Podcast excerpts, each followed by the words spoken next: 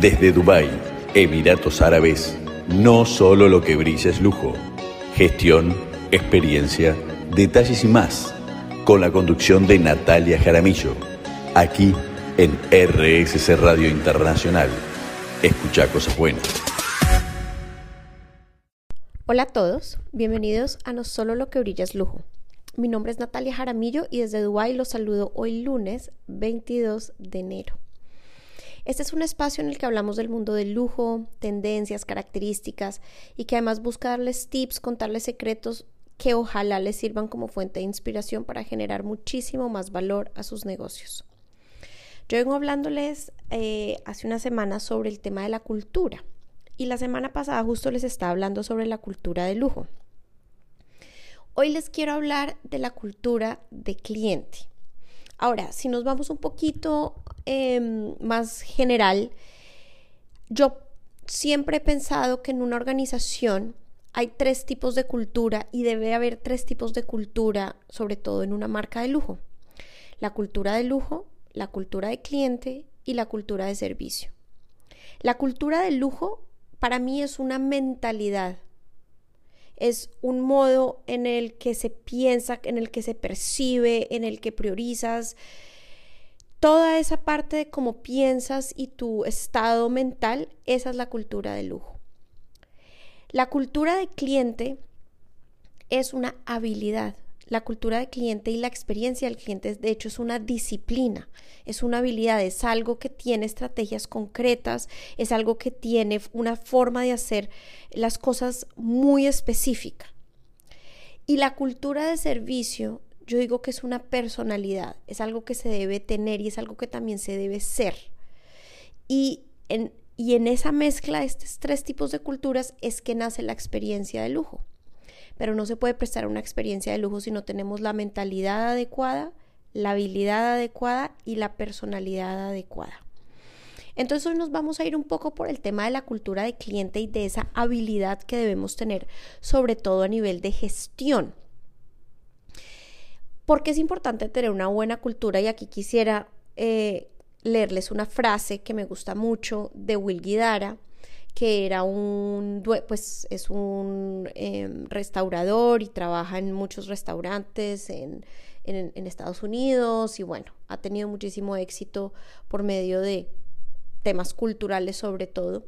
Y él dice que aun cuando le puedes mostrar a un VIP la mejor versión de tu negocio, no puedes convertirte de la nada en algo que no eres. Entonces la cultura es algo que tú tienes que hacer todos los días, eso no es algo para mostrarle al cliente, es algo para es, es, algo que eres y en ese ser consigues y logras muchísimas cosas. ¿Sí?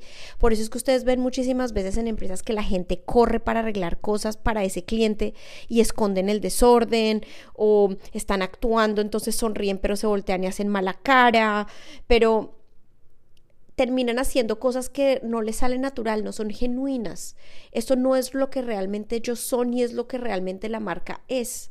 Porque lo que la marca es es lo que la marca hace todos los días, no solo cuando llega el cliente importante, el VIP, el dueño, etcétera, sino cuando llegan todos y cada uno de esos clientes para lograr tener una buena cultura de lujo y, y, y, obviamente una buena experiencia en el segmento de lujo, pues debes tener una buena cultura y una cultura centrada en el cliente. Una cultura centrada en el cliente significa que absolutamente todas y cada una de las cosas que haces tienen al cliente en el centro. Todo gira en torno al cliente. Esto es lo que más importa. O sea, lo que más nos importa es el cliente y lo que más nos importa es todo eso. Centrar los procesos en las necesidades del cliente obviamente también proporciona una guía clara para que todos los miembros del equipo sepan qué es lo que tienen que hacer y cómo. Es una forma de más simple pero muy poderosa de asegurarse de que una empresa no abandone involuntariamente las ideas que la trajeron al éxito en primer lugar. Porque inicialmente cuando uno tiene una idea de negocio, uno siempre quiere que esa idea le llegue a la gente, que, que la gente le encuentre valor y nos importa mucho lo que el cliente piensa, nos importa mucho lo que el mercado dice, porque es importante saber cómo estamos calibrando nuestra organización de acuerdo a, esas necesidades y, y también a esas necesidades cambiantes y expectativas de nuestros clientes.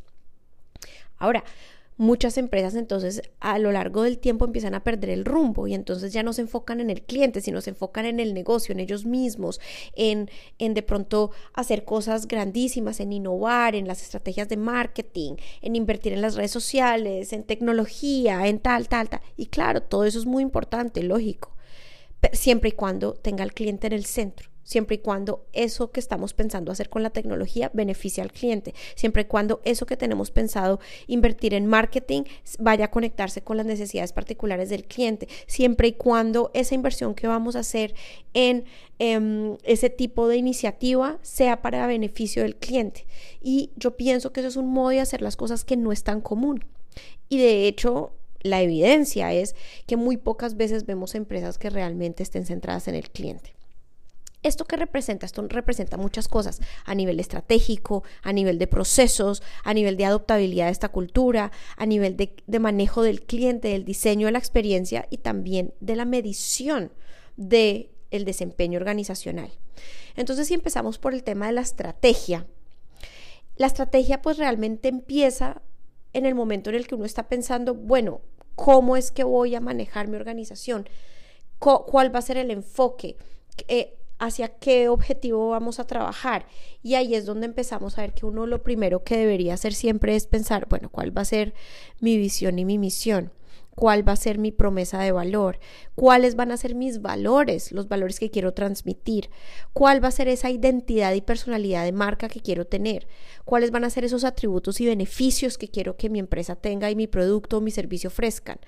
Entonces, la estrategia es la definición de todo esto yo siempre digo que pasa muchas veces y es más común de lo que pensamos, pero que en la mayoría de los casos esta, lo, esto lo terminamos haciendo por proceso, o sea, por, ah, no, no es que esto no lo están pidiendo para registrar la empresa en la Cámara de Comercio, ah, es que estamos montando la página de Internet y en la página de Internet tenemos que hacer una sección que sea sobre nosotros y en la sección tiene que haber nuestra misión y nuestra visión. Entonces lo terminamos haciendo por chulear un, una lista de cosas que tengo que tener listas para crear una empresa y no con la intencionalidad que se merece, porque es que la visión y la misión de tu negocio y saber definir eso es súper importante. Es tan importante como que si no tienes eso claro, después la organización puede irse A, B, C, F, G y se puede ir hacia mil lados. Y pues la idea no es que las cosas se vayan hacia mil lados, sino que las cosas, las cosas, la idea es que las cosas siempre se hagan de manera coherente, de manera consistente y, y que no estemos perdiéndonos en el camino porque entonces nunca vamos a llegar a donde queríamos llegar. Entonces, esa visión debe ser hacia dónde es que queremos ir. Es una foto de la empresa en el futuro, es esa como inspiración, los sueños y, y toda la parte como de esa metodología y, eso es lo que nos va a ayudar a, desarrollar esa metodología para la planeación estratégica porque sabemos para dónde vamos. Si yo sé que quiero que mi negocio, quiero que esté en toda Latinoamérica, entonces yo porque mañana me voy a poner a pensar cómo llego a India, cómo llego a Dubái, cómo llego a China. No, primero mi objetivo es Latinoamérica, enfócate en Latinoamérica y no pierdas el tiempo haciendo otras cosas. Si mi objetivo es llegarle y a por ejemplo, a mamás, a madres, etcétera, o a padres de familia, a mí porque me interesaría de pronto que mi estrategia de marketing comunique un estilo de vida para solteros si en realidad mi enfoque y mi producto está enfocado a la maternidad o a el tema de la paternidad. Entonces, esto nos da una como nos pone unos límites muy claros para que cuando estemos en procesos de innovación, cuando estemos creando y cuando estemos pensando qué hacer, si entra esta idea o no entra esta idea, sepamos si realmente está alineada a lo que queremos lograr y a lo que somos. Y ahí es donde viene la misión que es, ¿quién soy yo? quiénes somos, qué hacemos, cuál es nuestro propósito. Porque en el momento en el que nosotros definimos, definimos, para dónde vamos, quiénes somos y qué es lo que queremos lograr, yo pienso que eso nos da de una, una cantidad de lineamientos hacia en dónde deberían estar nuestros esfuerzos, en dónde deberían estar nuestras estrategias, hacia dónde deberíamos estar dirigiendo todos nuestros recursos. Entonces, acuérdense que Simon Sinek, que seguramente lo han oído porque es una persona que habla mucho sobre cultura organizacional, sobre empresa. Él dice que la gente no compra lo que haces, sino por qué lo haces. Y en realidad es eso. El objetivo no es hacer negocios con las personas eh, no es hacer negocios con las personas que necesitan lo que uno vende, sino el objetivo es hacer negocios con las personas que creen lo que uno cree. Y es por eso que tener clara mi misión, mi visión es muy importante y en ese orden de ideas también mis valores. ¿Cuáles son los valores que, que, que yo quiero establecer como propios de mi organización, cuáles son esas creencias fundamentales en las cuales se va a basar mi negocio y en las cuáles quiero basar el comportamiento del día a día de todo el equipo de trabajo. ¿Cuáles van a ser esos principios que va a utilizar mi empresa para gestionar los asuntos internos y también la relación con los clientes?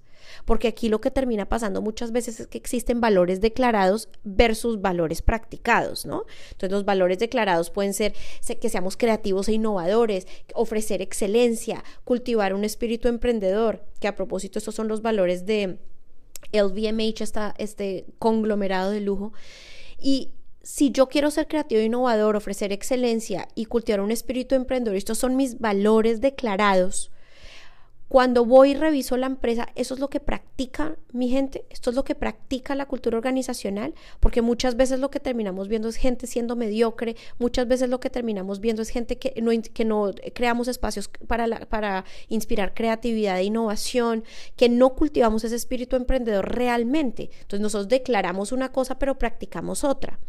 Y eso termina pasando en muchas organizaciones y es por eso que esto, los valores no pueden ser algo que uno pone en la página de internet porque la página de internet lo tenía que poner o porque la Cámara de Comercio me lo está pidiendo o porque es lo que se ve bien y esto es lo que suena bonito. Y no, los valores es algo que yo tengo que saber cuáles son mis valores y si alguien me los pregunta a las 2 de la tarde me lo sé. Y si alguien me los pregunta en medio de una conferencia yo me lo sé. Y si alguien me pregunta a las 10 de la noche cuando ya estoy súper cansada yo me lo sé porque es lo que yo vivo, es lo que es importante para mí, es lo que yo soy y es cómo me comporto. Entonces, así de importante es esto. También, obviamente, en esta parte estructural del negocio, saber cuál es, la, cuál es mi identidad, cuál es mi personalidad. Y en ese punto, como si mi marca fuera un humano, ¿cómo sería esta persona? Y ahí yo voy atribuyendo características y también un poco de comportamientos y de mentalidad y cómo quiero que sea mi marca, ¿no?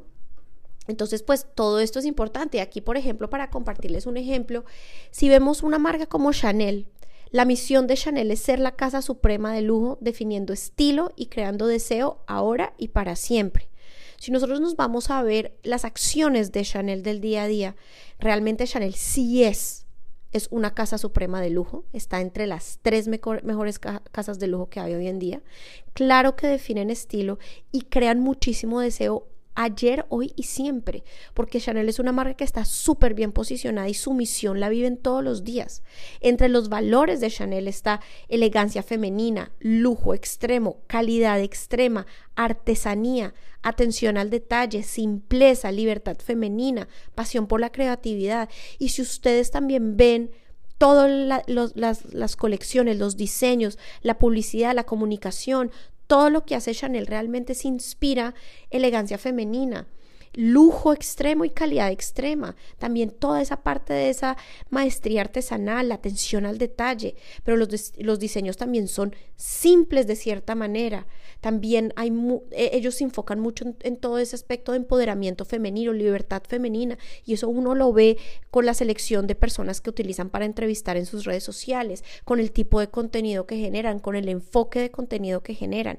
Entonces, Chanel nunca pondría en, sus, en su publicidad a una ama de casa haciendo oficio, haciendo la limpieza de la casa, porque eso no es, eso no va con los valores de la marca, eso no va con em, la personalidad de la marca, que es una, una marca instintiva, atrevida, creativa, perfeccionista, sofisticada, o sea, no va con eso, entonces es súper importante. La, marca también se expresa mucho a nivel de modernidad, de clase, con un mix de también un poco de masculinidad y, y feminidad. Y obviamente Chanel no es de reglas ni restricciones, sino de libertad, de elegancia, feminidad, pero siempre tienen muy claro esos. Y miren que su promesa es ofrecer diseños elegantes, simples y novedosos. Y pues si lo vemos, sí, son, son diseños elegantes, simples y novedosos. No podríamos comparar un diseño, por decir, de Versace con un diseño de Chanel o un diseño de Gucci con un diseño de Chanel, porque no es lo mismo, no están, no, no tienen los mismos valores, no tienen la misma personalidad, no tienen las mismas expresiones de marca. Entonces son marcas absolutamente distintas, pero es eso lo que nos hace diferentes, porque en un mundo en donde todos queremos hacer carteras, ropa, joyas, perfumes, etcétera, ¿qué es lo que nos hace diferentes? Esto es lo que nos hace diferentes, porque no hay ninguna marca que podamos comparar con Chanel, por ejemplo. Chanel es única, no tiene competidor, no tiene competencia porque es una marca muy única por los valores que han definido, por la personalidad que han definido, por sus objetivos, por su enfoque. Y esto es muy, muy, muy importante en la parte estructural de un negocio y en la parte de la estrategia de ese negocio, que es ese, ese primer pilar de la cultura de cliente. Después de la pausa veremos otro tipo de, componentes de esa cultura de cliente para que vayamos construyendo juntos también esta idea de lo que es importante cuando estamos eh, fomentando y, y, digamos, inspirando y desarrollando esta cultura en nuestras organizaciones.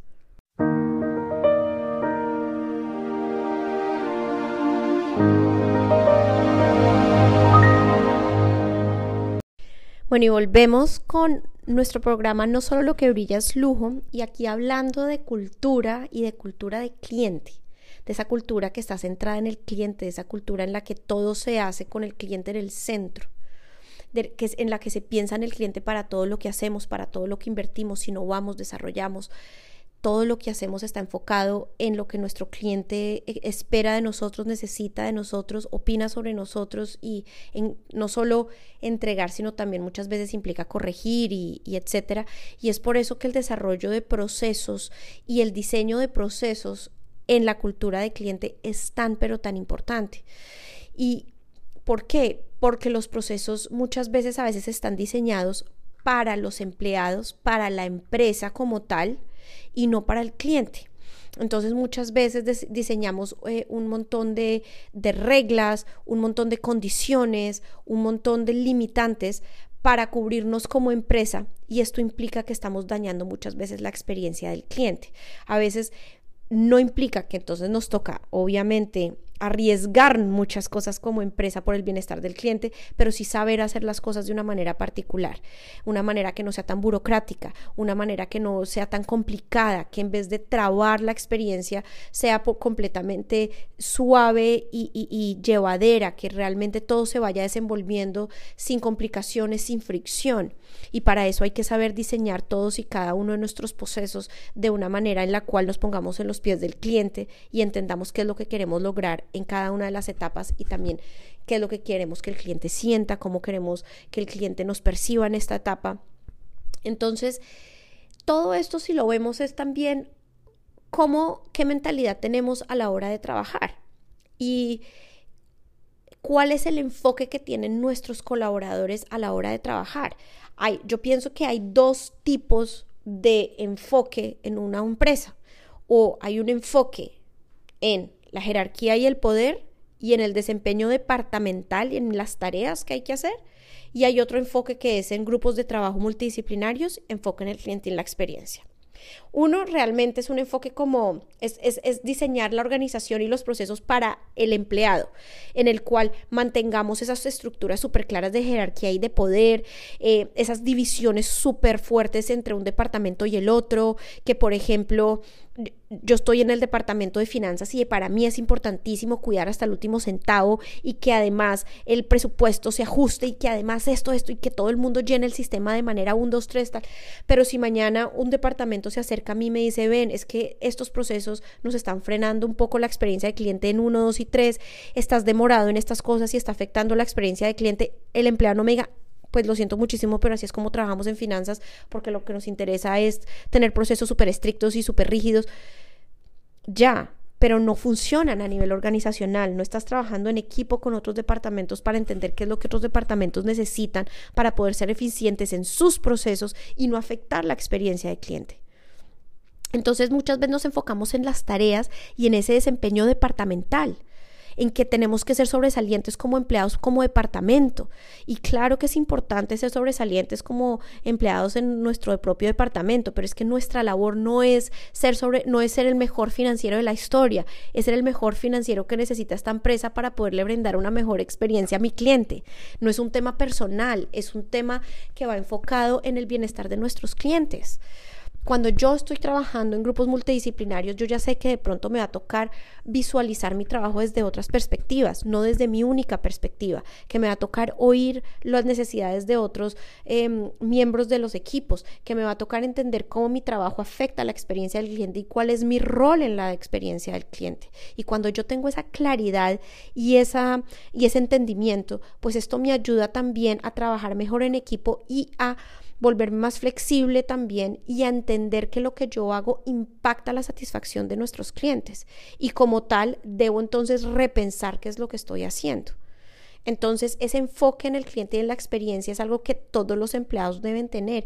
Y recuerden que todos y cada uno de los empleados de una organización influencian de una manera u otra alguna parte o varias de la experiencia del cliente. Lo que pasa es que muchas veces ellos no saben cuáles son.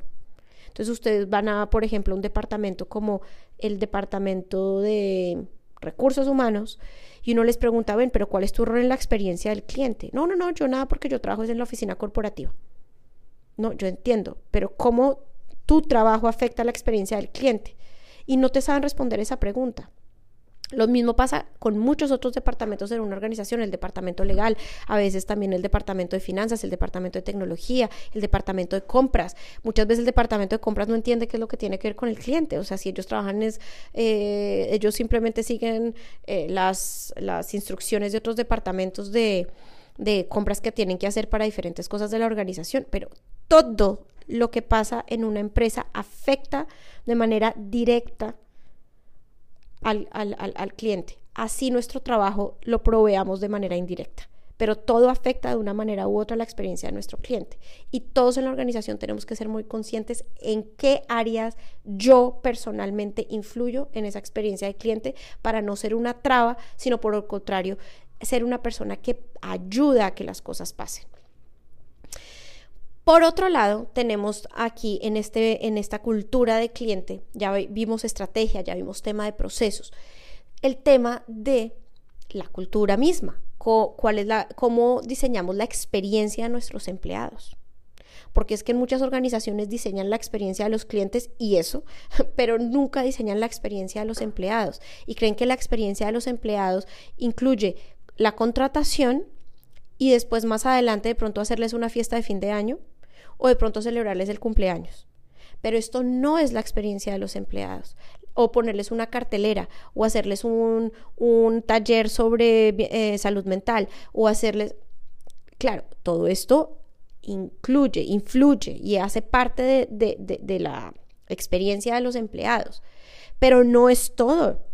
Hay un montón de cosas que hay que tener en cuenta, como por ejemplo empezar por definir muy bien cuál es el rol de cada persona. Muchas veces uno llega a una empresa y uno no sabe realmente qué es lo que uno tiene que hacer. Los roles no están bien definidos o llegan, te explican que este es tu rol, pero en la realidad tu rol es otro. Y cuando lees la, descripción de tu rol, te das cuenta que la descripción no es el día a día de tu trabajo. Te das cuenta que hay un montón de cosas que no, que no, que no concuerdan. Y eso trae frustración en el empleado, sobre todo cuando hay problemas y lo estás y le estás pidiendo que tome responsabilidad por ciertos errores cuando en teoría ese no era el trabajo de él. Entonces esto empieza a generar resentimiento, esto empieza a generar eh, frustración y obviamente si lo que se quiere es evitar la gran rotación que hay en la mayoría de las industrias de servicios sobre todo y de, y de, y de lujo y bueno, el lujo incluso es menos que en las otras industrias de servicio, pero, pero, pero también hay bastante rotación sobre todo en algunos países. Es por esto mismo, es porque no somos, no hay claridad en la definición de los roles, cuando se hace la contratación, los procesos de contratación no van alineados con los requerimientos del trabajo. Entonces muchas veces la gente de recursos humanos quiere contratar al mejor vendedor del país sí, pero de pronto el mejor vendedor del país en tema ventas no es el mejor vendedor para esta organización porque no se adecua a los valores organizacionales y no se adecua a un montón de competencias que nosotros queremos que nuestros vendedores tengan para que haya conexión, para que haya empatía, para que haya em, eh, actitud de servicio y un montón de cosas que de pronto consideramos como prioridad, pero la gente de recursos humanos, como quiere hacer su trabajo también, en repetidas ocasiones quiere contratar al mejor vendedor de la historia. Y claro que es importante contratar un excelente vendedor, pero no solamente un desempeño en ventas, sino también tiene que tener una personalidad específica y a veces las organizaciones no tienen definido muy bien cuál es esa personalidad y cuáles son esos valores que ellos necesitan de ese equipo. Está también aquí el tema, por ejemplo, de desarrollo, las capacitaciones, talleres inmersivos. Todo eso es muy importante, sobre todo en el lujo y sobre todo los talleres de inmersión, porque nosotros no le podemos estar pidiendo a alguien que nunca ha vivido en el mundo del lujo, que nunca ha tenido acceso a consumir lujo, que nunca ha tenido entendimiento alrededor del lujo, que vayan y vendan lujo porque es que no, saben cómo se hace. Y recuerden que para hacer lujo hay que ser lujo. Y para hacer lujo hay que entenderlo. Y hay que, y hay que además empezar a, meterse en ese mundo para poder saber la importancia que tienen los pequeños detalles y acordarnos de nosotros volvernos unos representantes y unos embajadores de esas conductas y de esas expresiones. Entonces, el desarrollo y las capacitaciones son importantes y no solo una vez apenas te, contratamos, sino esto es un tema que es constantemente. Las marcas de lujo eh, entrenan todos los días, así sea microentrenamientos de cinco minutos, así sea que te corrigen algo durante, eh, durante tu desempeño laboral en ese día, que te corrigen, que hay sesiones de retroalimentación, que hay sesiones en las cuales se hablan qué errores se han cometido y cómo se corrigen, cómo trabajamos entre todos, qué pasó ahí, eh, cómo evitamos que esto vuelva a pasar. O sea, es un tema de mejora continua, de todos capacitarnos mejor y empezar a reconocer a cada uno de nuestros empleados con ciertas virtudes y ciertas, digamos, eh, áreas de mejora en las cuales es nuestra responsabilidad también ayudarlos a mejorar en esas áreas de mejora, digamos, y a potencializar las habilidades que ya tienen. Entonces, toda esa parte de desarrollo, de, cuál va a ser el progreso de esta persona en mi organización, cuál va a ser la carrera que van a tener estas personas. ¿Listo? Entonces, eh, procesos, por ejemplo, de participación y reconocimiento. ¿Cómo los incluimos en, en procesos de innovación? ¿Cómo les tomamos su voz? Para poder entender en qué estamos fallando, porque es que quién sabe mejor qué es lo que está fallando que la persona que está haciendo el trabajo todos los días y tiene que vivir al día a día todas las fallas. todos los errores que se cometen, toda la falta de, muchas veces de, de, equipos necesarios, de recursos necesarios. Es que a veces queremos que nuestros colaboradores hagan magia, pero sin nosotros darles nada. Entonces, usualmente es muy importante que, que, los oigamos, que recojamos sus comentarios y no siempre de manera esporádica o de manera em, como, ah, un día, ven, eh, bueno, ¿cómo va todo? ¿Cómo va el día? Porque no, yo siempre hablo con mis colaboradores, pero estas son preguntas genéricas. ¿Cómo va el día? ¿Qué ha pasado hoy?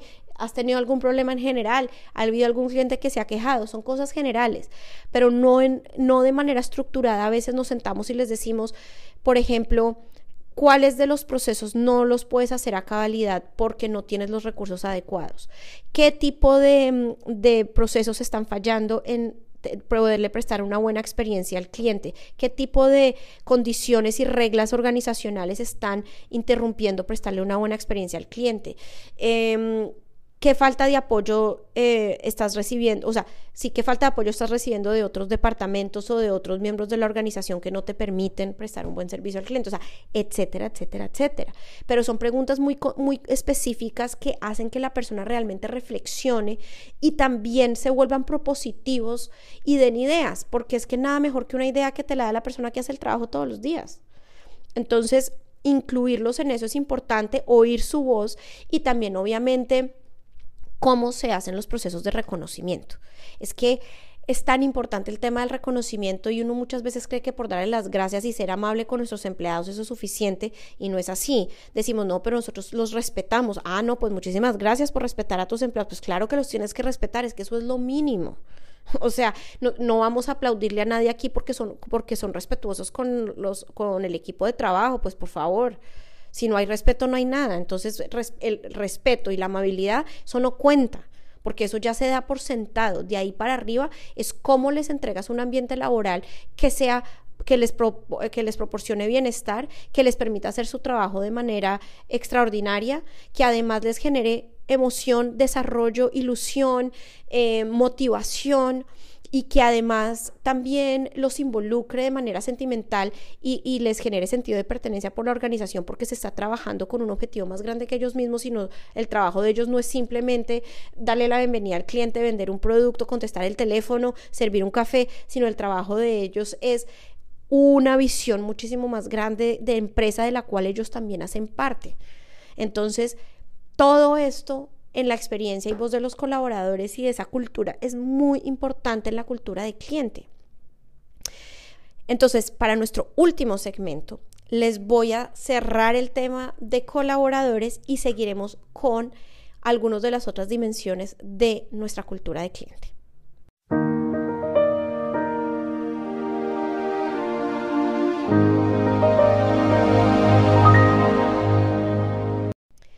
Bueno, llegamos a nuestro último segmento de hoy.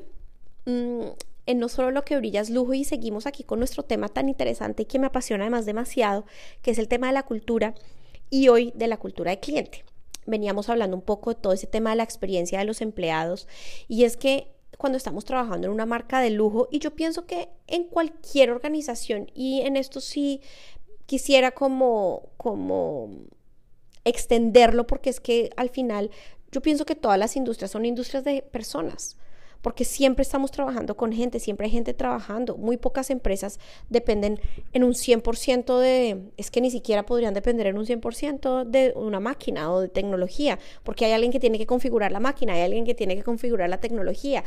E, eventualmente la máquina es para, eh, en muchas ocasiones es para algo que tiene que ver con un cliente, entonces ah, tiene que haber siempre ese input y esa, esa contribución humana, entonces pues siempre va a ser un negocio de personas. Pero cuando se habla de cultura y de experiencia de, nuestros colaboradores en la industria del lujo, se habla que, que estamos buscando tener eh, empleados que no solamente trabajen por, por el salario, que no participen, sino básicamente que vayan, hagan lo que tienen que hacer y listo, ¿ok? Que hacen lo que se espera de ellos, se llevan bien o no muchas ocasiones con sus compañeros, eh, tienen dudas, algunos no comparten nunca una idea, algunos a veces las tienen pero dudan si las quieren compartir o no, tal. Este es el tipo de personalidades que no quisiéramos tener en una organización de alto rendimiento y sobre todo una organización de lujo es de alto rendimiento, un estándar muy alto. Para esto necesitamos empleados que tengan dos características muy específicas. Una es que sean confiables, ya explicaré qué es eso, y dos es que estén empoderados. Que sean confiables es una persona que una persona confiable es una persona que se siente valorada, se siente motivada, muestra actitudes de líder aún sin serlo. Es que un líder puede ser un mesero. El líder no solamente es el jefe, hay muchas personas en toda la organización que tienen actitud de líder, que lideran, que motivan a los demás, que son un ejemplo para el equipo. ¿Sí? que buscan oportunidades de mejora para contribuir al éxito del equipo, que están todo el tiempo creando, que están todo el tiempo participando, que aportan ideas, que se fijan, que ayudan, que, mejor dicho, esta es el tipo de persona que uno necesita, que es una persona que inspira a los demás, que tiene altos niveles de confianza en sí mismo y en el equipo y también en la dirección de esa empresa. Entonces es una persona que participa mucho en general. Entonces este empoderamiento, eh, esta, esta influencia que se tiene en otros, esto de que sentimos que nosotros confiamos en esta persona porque esta persona no trabaja porque yo estoy ahí, sino trabaja porque el cliente está ahí. Entonces si yo estoy, si yo soy el jefe y no estoy, yo sé que esta persona no se va a sentar a hablar en el celular y va a llegar el cliente y no se va a parar y no va, va a llegar el cliente y lo va a ignorar, que no va a llegar el cliente y se va a ir al baño y a dejar el trabajo tirado. No, sino son personas que uno confía porque entienden que su trabajo no lo están haciendo por su jefe, sino por el cliente, sino por el desempeño que tienen que tener frente a los clientes. Y entonces, esto es una característica y de hecho es una personalidad y un comportamiento que no es común, pero es a esto a lo que hay que apuntar, es a este tipo de, de de persona es el que hay que apuntar, porque muchas veces... Em, si no se tiene este tipo, pues no, este tipo de conductas, pues es muy difícil prestar una experiencia de lujo. Porque una experiencia de lujo, como les digo, es un ambiente de alto, de alto rendimiento y es un ambiente sobre todo de gran demanda. Es muy, muy, muy demandante. Entonces requiere de unas conductas y unas características muy específicas. Empresas, por ejemplo, como, como el Four Seasons, el Ritz Carlton, tienen unas bases en la cultura que son impresionantes.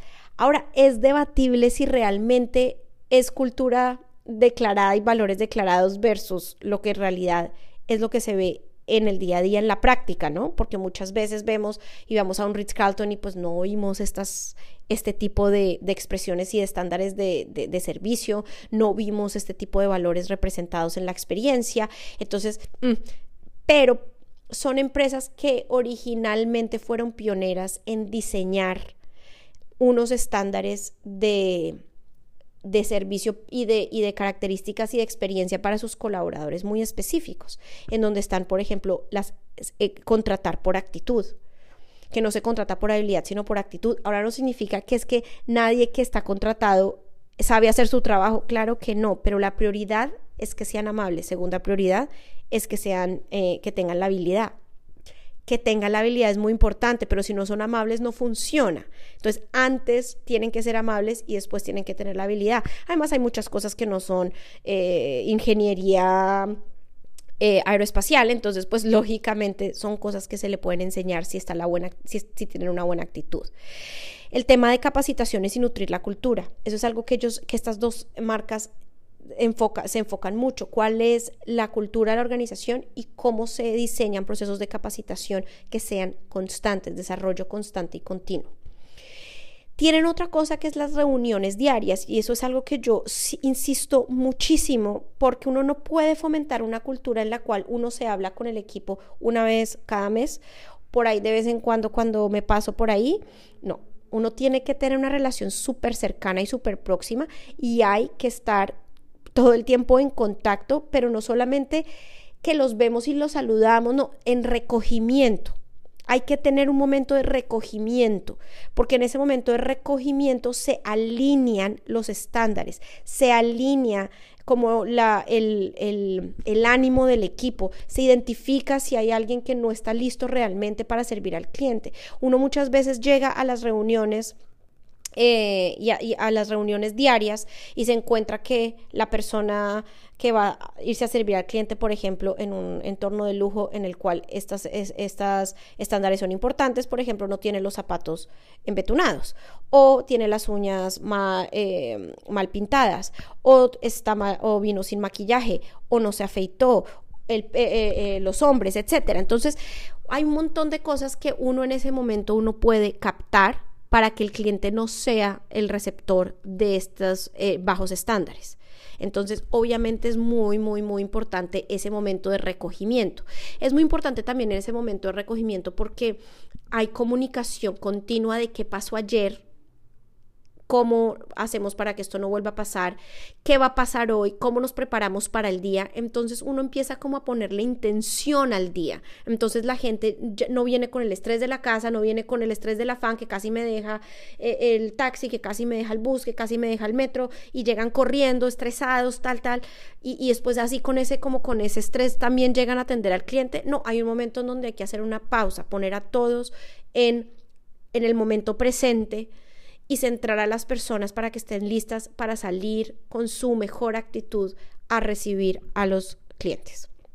Entonces las reuniones diarias son claves. En esas reuniones diarias también eh, hay mucha capacitación porque en estas reuniones diarias obviamente uno eh, habla sobre quejas que hubo el día anterior y entonces uno corrige. Entonces todos los que están ahí entendieron que hicieron mal y los que no sabían, porque no les ha pasado, pues ya saben y para cuando les pase, pues no vuelven a, cometer los, mismos errores. Entonces, estos son cosas importantes. En esta cultura también de ellos están los principios dinámicos. Los principios dinámicos en el lujo son muy, muy, muy importantes porque el servicio no es una fórmula rígida porque cada cliente es un mundo, cada cliente tiene unas expectativas diferentes, cada cliente percibe la experiencia de manera diferente. Entonces, los, los estándares no son necesariamente para el servicio de la interacción como tal, sino los estándares son para cosas físicas usualmente. Por decir, el uniforme y, el, y la presentación personal es rígida, es un estándar rígido. No hay que yo me quería poner esto, que yo me quería pintar las uñas de rojo, de azul, verde, morado. No, que el pelo me lo quiero pintar de morado, mañana va a llegar con un tatuaje en la cara. Digamos, en, en, estoy hablando en un tipo de lujo particular. Entonces, este tipo de cosas son muy importantes porque hay que ser rígidos. Pero, por ejemplo, si el cliente te dice, ay, ¿y será que eh, yo sé que el checkout era hasta las 12, pero realmente necesito una horita más? Uno no dice, no, es que el checkout era hasta las 12. No, si tengo la posibilidad de hacerlo, claro que sí. Y si por algún motivo no puedo porque tengo todos los cuartos comprometidos para es una llegada que me llega a las 2 de la tarde, necesito tener tiempo para limpiar, ¿qué solución le propongo al cliente? Entonces, es ese tema muchas veces incluye ese dinamismo y, esa, y no pensar que todo es un estándar rígido. ¿ok? Porque el enfoque es en clientes, más no en procesos. Y eso es algo absolutamente fundamental en una cultura de cliente y sobre todo en una cultura de lujo. Y obviamente pues el tema del empoderamiento es algo absolutamente fundamental este tipo de, todo este tipo de características que nos plantea la hotelería, sobre todo también mucho los restaurantes, las, cierto tipo de, categorías de aerolínea o de, de jet privado,